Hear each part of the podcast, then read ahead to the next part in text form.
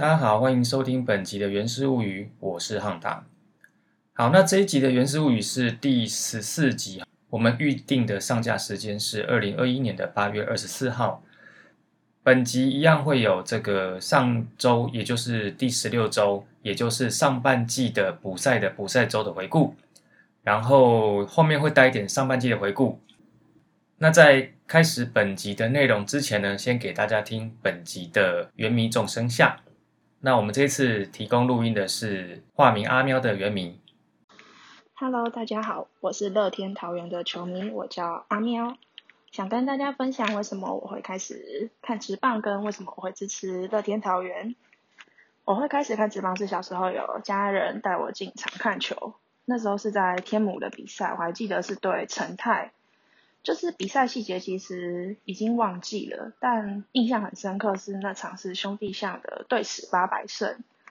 那也是因为那次看球之后觉得，哦，棒球这个运动蛮好玩的，蛮有趣的，就开始看球。然后那时候就是支持兄弟象，一路看球看到零九年，零九年就是寂寞发生了黑象事件。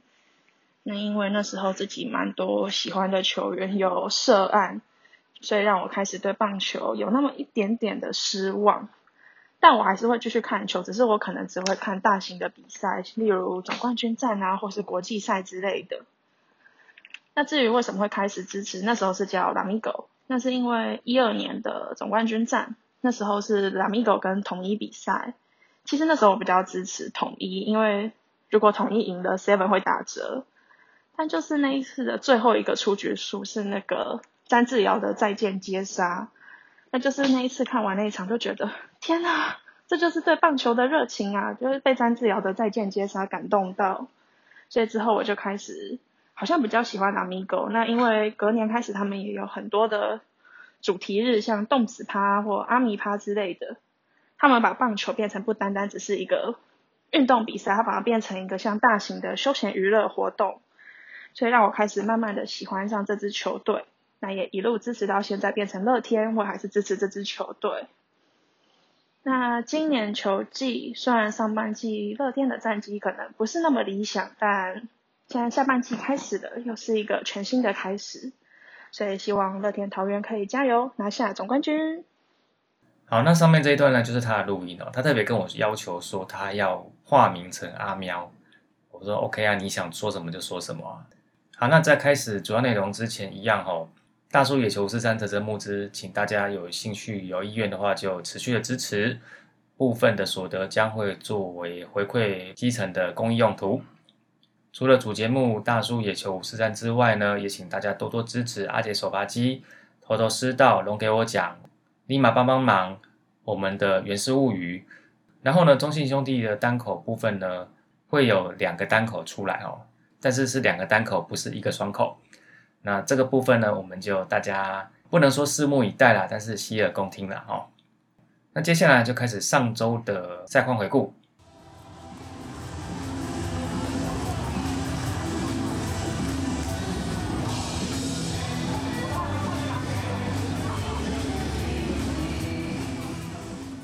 好，那么上周第十六周呢，补赛的补赛周哈，呃，我们总共打了两场，两场都是对中信兄弟。八月十七号在主场，八月十八号在客场。八月十七号这一天呢，也就是今年度的花果山保卫战。很可惜的是，这一场我们没有守住哈。最后，中信兄弟以九比四击败乐天桃园。那中信兄弟拿下了他们在上半季的季冠军，也在桃园球场抛下了属于他们的黄色彩带。那这也是桃园球场落成以来第一次在正式比赛当中让客队抛下彩带。也就是说，我们的花果山终于是失手了。虽然说不是很开心呐，但是上一集我也跟各位讲过，先打一下预防针嘛，就是说记录总是会给人破的啦。被科队抛彩蛋其实是迟早的事情，请大家要先做好心理准备。哎，其实自己也没想到说，哎，这个记录这么快就发生了哦。那让中信兄弟抛下了彩蛋。当然，我们还是要必须恭喜中信兄弟拿到今年上半季的季冠军。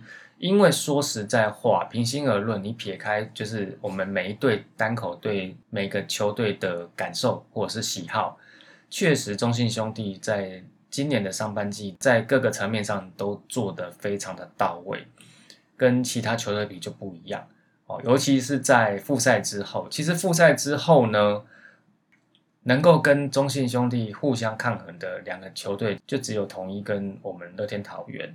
那统一是强在他们的投手，投手阵容算是相当的强大，问题他们是打击不行。那我们乐天桃园这边呢，打线没有什么太大的问题。但投手这边就相对守不住，就变成说呢，没有另外一支在投打部分都可以跟中信兄弟抗衡的球队，让中信兄弟拿下上半季的季冠军，自然也是不意外的结果啊。所以我们还是要恭喜中信兄弟。回顾八月十七号这场比赛，坦白说啦，如果不是要做这一集的单口，我实在是很不想要回顾一下这场比赛啊啊！但是没有办法啦，就是该面对的还是要面对啦哦。那八月十七号这一场在主场的比赛呢，兄弟这边派出了先发投手是加百利哈，他先发了三点一局，其实也没有投很长，七十一球被打九支安打，投出了三次的三振，有三分的折失分。那我们这边的先发投手则是寿星欧菲登哈，先发二点一局丢了六十一球，被打六支安打。那其中呢，包括许基宏跟林志胜的全垒打，有一个四坏球，投出了两次三振，有四分的折失分。那后面后援投手的部分，其实也是陆陆续续都有失分啊，这个就没有守住，等于就没办法很有效的踩住刹车。那在进攻的部分呢，其实一局下的时候，我们算是蛮大有可为的，因为一开始林毅就靠着姜昆宇的失误上垒，结果呢，邱丹突然一个出其不意的偷点，他应该是想要点内野安打，结果呢，内野安打没有点出来，反而呢，让强迫进垒的林立出局了。那变成说一垒从林立变成他，结果他自己又到二垒失败，说个不好听的啦，就就等于两个出局数都是他造成的啦。那二局下的时候呢，秀秀陈俊秀打了一支三连安打，他算是跑得很辛苦。那这支三连安打也有让他回来，也是蛮有价值的。不过呢，在后半段进攻就被压住了，因为在这场比赛的后半段，中信兄弟为了要确保他们能够在这场比赛赢球，抛下彩带。他们直接压上了德保拉做后援，呃，也因为这个关系呢，让我们从第六局到第九局连续四局都三上三下。前面呢，其实每一局都算是蛮有机会、大有可为的进攻。那有没有把握是另外一回事，但是并不会是完全的任人宰割。但是六到九局就完全被吃死死的，这个一点挣扎的机会都没有。那本场的得点圈打击呢，九个打击机会有三支安打。那最后一个打席就是九局下郭永伟的这个一球的出局哦。我那时候想说，这个到两出局的时候，是不是应该要先抓一下遥控器，然后在那个最后一刻发生之前赶快转台？结果他第一球就出棒，我手连遥控器都没有摸到，然后就看到红彩带了。哦，那在守备的部分呢，这个一局上的时候，中信兄弟就非常积极，他他们发动了双盗垒。那还好呢，我们在这一局有先抓一个本垒出局，不过呢又被双盗垒，然后又丢分。那在二局上的时候又被盗了次垒。这一场比赛坦白说啦，就是一个中信兄弟做什么都很顺的比赛。他们盗垒也盗垒成功，双盗垒也有双盗垒成功，用点的也点出内安打。许吉宏打全垒打，回归的大师兄林志胜也打全垒打。然后呢？三不管地带的球，安打也出现。再来呢，我们去牵制他们一垒跑者，也会牵制失误。然后呢，他们点强迫取分也会点成功。那我们的爆头，他们也掌握机会跑分数回来。我们在垒上的时候，那包括像林立在垒上也被牵制出局。他那个牵制出局其实也是非常接近，但是就是球比人先到。那我们这边也不是说一点幸运都没有了哈。包括说廖建富有一个一垒的强袭安打，还有马杰森有一支算是运气很好碰出来的鸟安，曾经也有一支内野的球的滚动速度比较慢的安打。那林立也有一支内野安打。再来五局下，秀秀在冲回本垒的时候呢，因为他的手一直到最后一刻才伸出来摸本垒板，所以他闪过了高宇杰的触杀，那那一球有回来得分。那还有一个就是八局上赖宏成在三振林志胜之后呢，他去抓到一个三垒离垒过远的陈文杰。基本上这一个 play 也是双盗垒，那只是说前面在前段比赛的中心兄弟的双盗垒都蛮成功了。那在八局上这一次，他们又想要再来一次的时候，这次终于有成功的抓到。坦白说啦，就是说以前面我们刚刚讲这个兄弟做什么都顺，然后我们这边就有一些很接近的牵制出局啦、爆头啦、牵制失误啦，你会觉得说，到底这个球场是谁的主场？球队咧拜地基主的时阵，啊物件是毋是传毋对，是毋是传着地基主无介意的物件？啊无奈因安怎拍安怎顺，啊阮要拍拢拍袂登来，哦，很莫名啦，就是在场内完全看不出来是谁的主场哦。但是整场下来，中信兄弟你要说他运气很好，但是他也有展现出他的实力，所以最后我们的花果山就是被攻破了。那在最后这个郭永伟冲向一垒的这个 play，那因为他是最后一个出局数，所以后来。总教练这边就提出了挑战。坦白说，这个 play 不是很接近的。那你说这个 play 做挑战有没有必要？其实，在其他的运动里面，比如说羽球啦、网球啦、桌球啦，有时候这种挑战都会发生在赛末点或者是冠军点最后一个 play 的。这个其实是挑战方的权利，我们也不能说他不能用这个挑战，只是说这就不是一个很接近的挑战。那你拿来用这个东西，当然你是可以用啦。但是如果你问我该不该用，我觉得用这个挑战没有意义，也没有必要啦。好，那么被抛彩带之后呢，隔天两队呢又从桃园移到洲际进行第二场的补赛，这是八月十八号。那么最终呢，乐天桃园是以五比六一分之差输给了中信兄弟。这一场双方的先发呢，乐天桃园这边是猛快，先发五局九十一球被打九十三打，包括一发全垒打，有一个四坏球，投出五次三振，有四分的自责分。那中信兄弟这一场就派出他们的新羊头格里斯开箱哦，先发七局，投了九十九球，被打七支安打，有一发全垒打，一次的四坏球，一个死球，四次的三振，失了五分，通通都是自责分。那这场比赛其实，在二局下的时候，就是中信兄弟一样哦，各种打，各种穿哦。在我们进攻的部分呢，德田圈打击机会有四次，总共击出三次安打。不过我们在这一场呢，在三局上的时候呢，又有被牵制出局。这次是陈进。呃，六局上的时候，林晨飞有把握板垒的机会打回两分，结果他也是被牵制出局，就很常死在垒包上哦。守备的部分呢，一局上的时候，其实猛快跟廖健富好像没有在看管上垒的王维成哦，结果他就被很轻松的盗垒，这球连传都没有传。不过七局下的时候呢，黄敬伟有一个接杀林林志胜的 nice play。八局下的时候呢，郭永伟从三垒接球传一垒传偏了，那结果呢，我们后来又差一点点被双道垒吊打。那这个双道垒呢，就是我们就让一垒跑者上二垒，锁住三垒的跑者，让他没有回来。不过后面江坤宇还是打两分回来哦。最终呢，这场就是五比六输球。那接下来呢，我们就来讲一下二零二一年上半季的一些总结。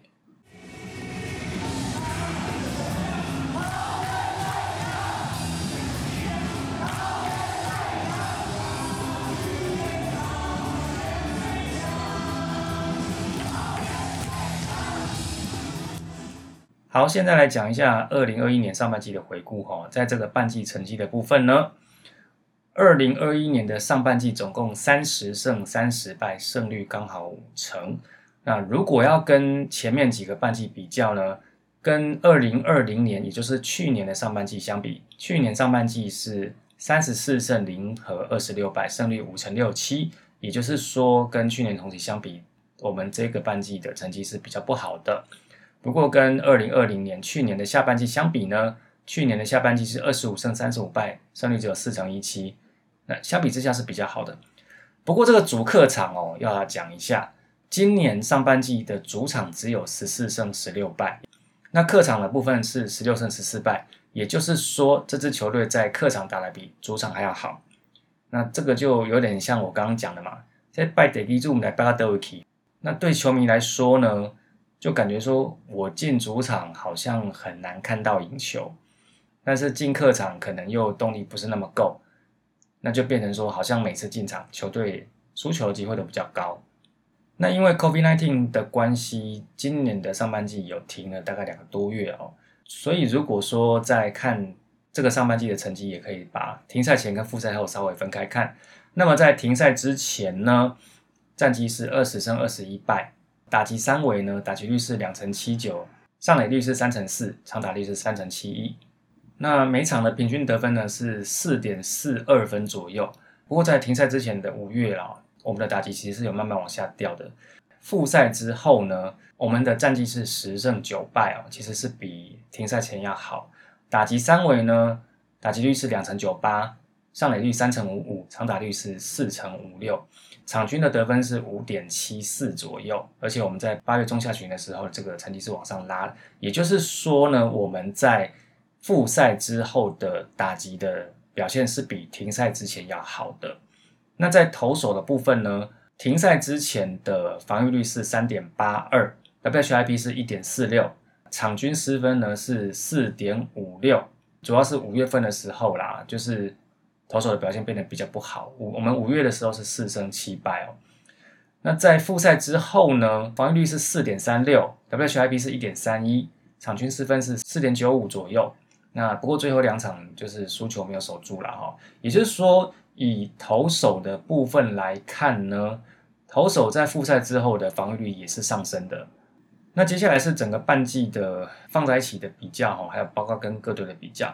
其实这一部分在上周大数野球五四三的主节目里面，阿姐这边已经有帮我说过了啦。不过我还是啊稍微提一下。那因为我在把资料给他们的时候，其实中信兄弟还有几场比赛也没有打完，所以我现在在重讲的时候呢，如果有涉及到我们跟兄弟比的部分，我这边就会有比较更新的数字啦。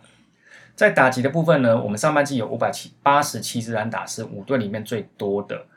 第二多的兄弟其实只有五百六十一支安打，那也就是说呢，我们在安打数整整多他们二十六支。那我们的雷打数呢，有八百一十八个雷打数，那兄弟呢是八百二十六个。也就是说呢，我们明明安打都有他二十六支，可是却少他们八个雷打数。呃，白话来讲就是他们的长打比我们多。三振的部分呢，我们领到了三百八十一个三振，只有比兄弟多。也就是说呢，我们是蛮不容易被三振的球队。不过一百六十七个四坏是联盟最少。这样子的看法就是说，乐天桃园的打击是个有 power 有 content，但是比较没有进攻耐心啊，不会去故意等四坏。那在盗垒的部分呢，我们总共有四十七个盗垒，是五队的第二多。那联盟第一是统一啦，不过他们是。七十八次到了，这个已经是算完全的离群值哈。那上垒率的部分呢是三成四四，打击率是两成八五，我们都是五队最多。长打率三成九七。那在投手的部分呢，我们在上半季总共丢了九千零七十四球，是五队里面唯一用球破九千的球队哈。如果说我们用一场是一百三十球来看的话，我们比等于比第二名的统一是多投一场。比用球数最少的魏权，他们八千六百零三球要多四百七十一球，等于多投三场多。这是个什么概念？我不要拿魏权来讲，我我就拿统一来讲，就想象说我们多打一场比赛，不过这场比赛我们完全不能进攻，每一局都只是防守。那你觉得你多看一场比赛，那只能防守不能进攻，你的感觉会是如何？那我们用球数会那么多哈，有一个部分就是因为我们上半季总共。投出了两百零五次的四坏球，是五队最多。第二名魏全龙才一百八十五次，我们整整多他们二十次的四坏球。那被打五百四十七支安打，也是五队的第二多，我们只比兄弟少两支。兄弟被打五百四十九支安打。失分呢，我们总共失了两百八十一分，智责两百三十四分，这两个数字都是五队最高。非智责分是四十七分，只比失队少两分。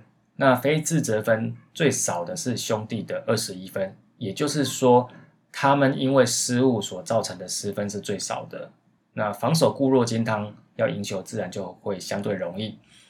其他的投球数据大概都在中间啦。不过上面这些部分呢，会造成我们是五队最高的 WHIP 有一点四二，我们的防御率也是五队最高三点九七。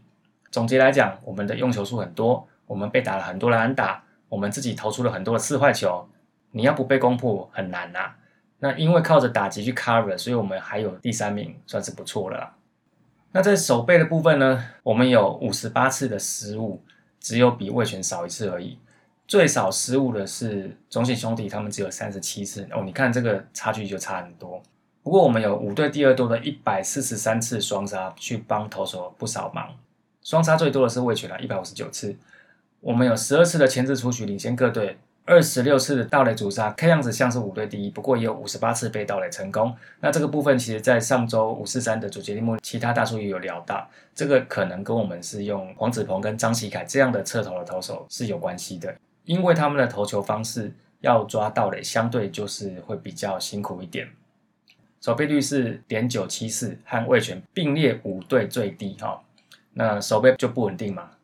那在整个对战的结果来讲，其实上周五四三的主节目里面，阿杰也有提到哦，乐天他们并没有专吃某一队进步的能力。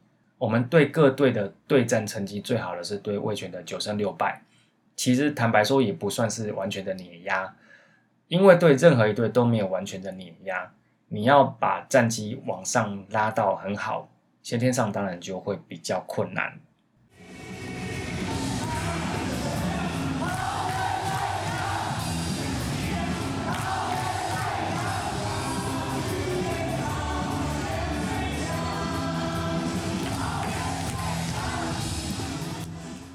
那接下来呢，我想提几位在这一个球季里面变动比较多的球员。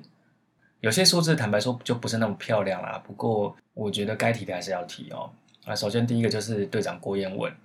其实郭彦文在上半季的打击率、上垒率跟去年比，在数字上其实是差不多的。不过呢，今年上半季的长打率只有点三三三哦，这个算是。他进中职以来就是数字最低的一次。不过呢，除了长打出不来之外，还有一个部分是守备啦。因为今年的守备率只有点九三零哦，也是回来终止之后最低的一次。他去年的守备率是点九七九，其实是算是还不错。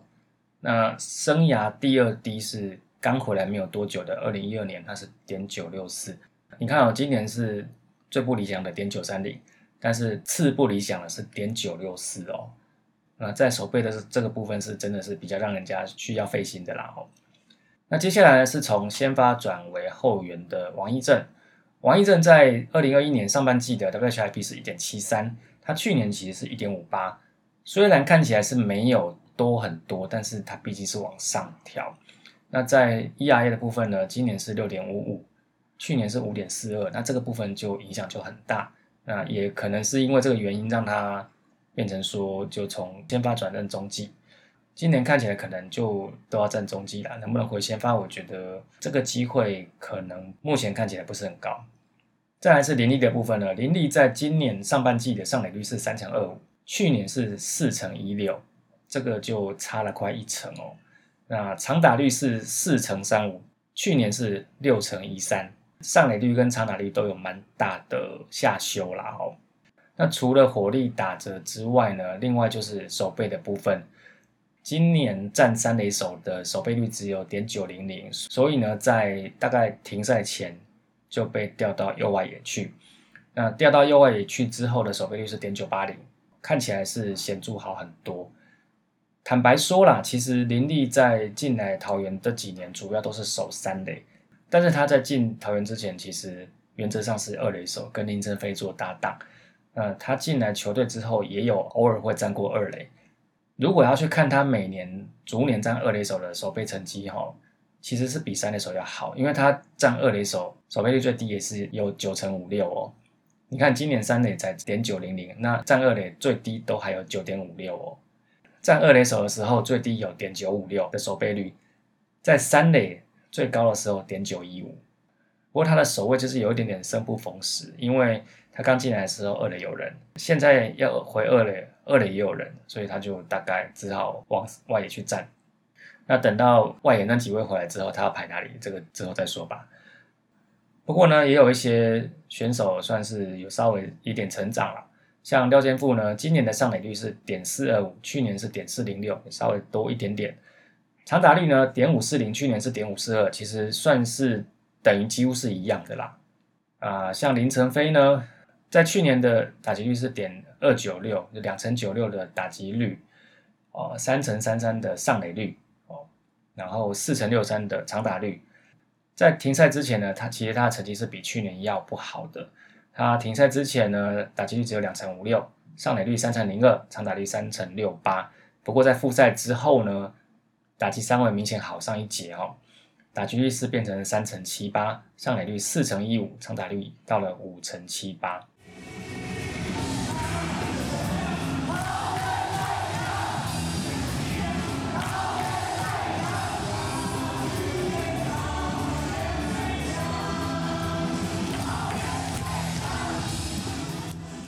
那总结上半季，如果说不看前面那一堆数字来讲，要做评语的话，我只能说我看的好累。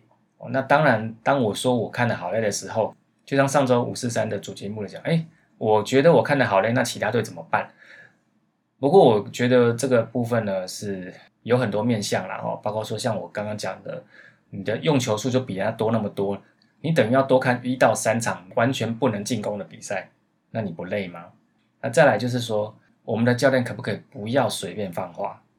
在复赛没有多久的时候，有人跟我说他要冲击季冠军，请问冲击到哪里了？最后是自己的主场被黄巢来袭给淹掉。哎，还有就是说，在记者访问说，他或者他会谈到一些球员会说啊，这个球员我们希望他之后可以放哪，可以放哪，可以可以放哪里？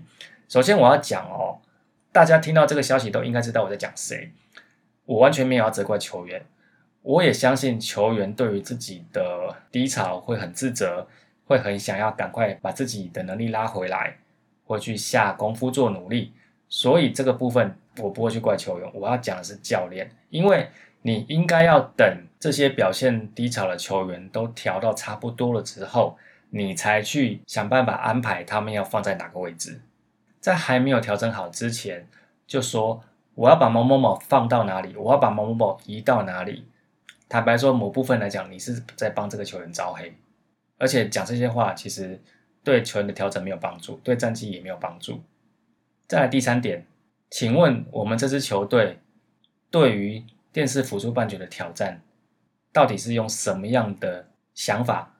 这是比较好听的讲法，比较直接的讲法就是啊，随便挑战很好玩吗？你在挑战之前。你有确定这个挑战是 OK 的吗？还是说球员说要挑战，你就直接说要挑战？那这些提出挑战的球员，他们真的笃定觉得应该要挑战吗？这是第一点嘛。第二点是教练团在场边看比赛的时候，你真的很确定这个挑战是要做的吗？哦，这已经发生很多次了啦。其他球队球迷讲什么讲什么，那个我们都不管。但是我们自己球迷在看的时候，都会觉得说啊，你又要挑战哦。就像我刚刚讲的嘛，那个八月十七号最后那一次挑战，你挑战这个东西的意义到底在哪里？最后一个我要讲就是八月十七号的场边的状况。在讲八月十七号观众席上的一些状况的时候，我要先讲这些事情并不是兄弟球迷的错，就跟我在《原始物语》第二集去年的花果山保卫战我所讲的事情是一样的。当你今天乐天桃园自家的球迷都坐不满球场的时候，你不能怪人家跑进来坐，因为你划给他们的位置右外野，他们也坐满了。而且大家也知道，虽然被抛彩带心里不好受，但是人家抛完彩带之后，他们也是很主动的，就是哎，就赶快整理把彩带收一收。但是我要特别讲一下八月十七号这天卖票的整个过程，这一天卖票的趋势跟之前是完全不一样的哦。一般来说都是桃园球场的西区。也就是乐天桃园球队休息室上方，也就是三垒车这边卖票会最快，然后再开始东区，再开始上层外野，我们先不看。不过这一场呢，东区也就是一垒，也就是中信兄弟球员休息室上方卖票的速度比西区还要快。内野开放卖完了，右外野给兄弟的本来的应援区开放卖卖完了，上层卖完了，最后连左外野都卖完了。那么这些。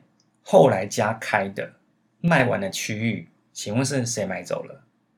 这天的二十五 percent 开放的满座四千五百五十四人，有多少人其实是客队的球迷？我想那天不管你是有进场还是有看转播的，你都看得出来这些票到底是谁买走了。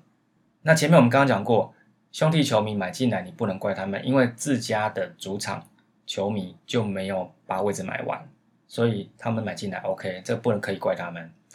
理性上卖票这件事情也不能怪球团，因为我自己的主场不进来，客队愿意花一样的钱，白花花的银子上来，谁不收？理性上这个决策是 OK 的，不过就感性上来说，你让自己家的主场被人家入侵，在比赛过程当中对买票进场的球迷情何以堪？这些自家球迷是进来花钱找罪受的吗？早年不管怎么样，不管战绩好不好，至少在自家主场里面，你可以确保我们在人数上是占有优势的。那现在嘞，讲句不好听的，早年我们还可以跟别队说嘴说。当我们遇到球迷最多的中信兄弟的时候，我们至少在人数上可以守住我们自己家的主场。那现在嘞，那球迷为什么不想要进场？那还是一句话嘛，战绩打不好是一个一部分，但是更多的重点是，连比赛内容大家都开始有点不太能接受。当你没有战绩，内容也没有像以前那么好的时候，你要说什么超越胜负的感动，坦白说有点难哦。甚至我今天都还在跟我的一些一样的乐天桃园的球迷在开玩笑说：“诶，为什么今年大家看球都看得比较无精打采？诶，球场内战绩内容不好的时候，想说我算了，我把视线往比较近的地方收，我们来看拉拉队好了。结果一些今年进来的 Rakuten Girls 跳应援跳的比我们球迷还不标准，那我到底要看什么？反正我们不是官方 p a c k a g e 吧，这些话都可以讲了。”那但是这样的比赛品质，不管场内不管场边，你要怎么样说服人家在需要捍卫主场的时候，愿意花钱买票，把自己的主场的位置填满，在气势上去赢过客队呢？你要用什么理由去说服大家做这件事情呢？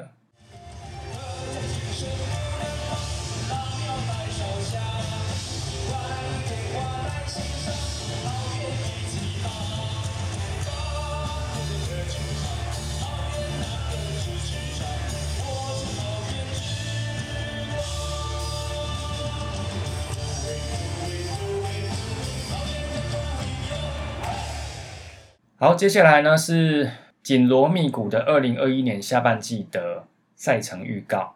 在下半季的第一周呢，我们在八月二十四号这一天在主场会迎战统一师，而这一场的先发投手呢，就是我们今年的选秀的第一指名陈晨大丈夫陈冠宇会携命先发。哦，希望陈冠宇加盟的天桃园之后，对我们的战绩会有很直接的帮助。那接下来八月二十五、跟二十六、跟二十七一样，都会在桃园主场面对魏全龙。也就是说呢，从礼拜二到礼拜五，在有四场在桃园主场的比赛，然后休息一天，在八月二十九号礼拜天会前进新庄面对富邦悍将。啊，希望我们在下半季的第一周会有好的成绩喽。以上就是本集的原始物语，我是汉达，谢谢大家的收听，我们下次再见，拜拜。